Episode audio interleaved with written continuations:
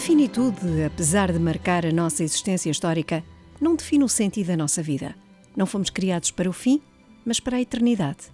Por isso, trazemos connosco o sopro de Deus Criador e Pai, que nos encaminha para um mais além e a unção baptismal do Espírito Santo, que nos projeta para a ressurreição. Assim, a escatologia cristã, que lemos no Evangelho deste primeiro domingo do Advento, não deve ser lida como uma ameaça de pavor e morte, mas como um convite a erguer o olhar para o mais além da fé e para despertar em nós a alegria da esperança na libertação. O juízo final e, antes de mais, o encontro de reconhecimento entre nós e o Filho, que Deus Pai nos enviou como mestre e vida e companheiro de caminhada. Oxalá neste encontro final o saibamos reconhecer imediatamente como um amigo de sempre, que nos estende a mão e que não hesitamos em apertar.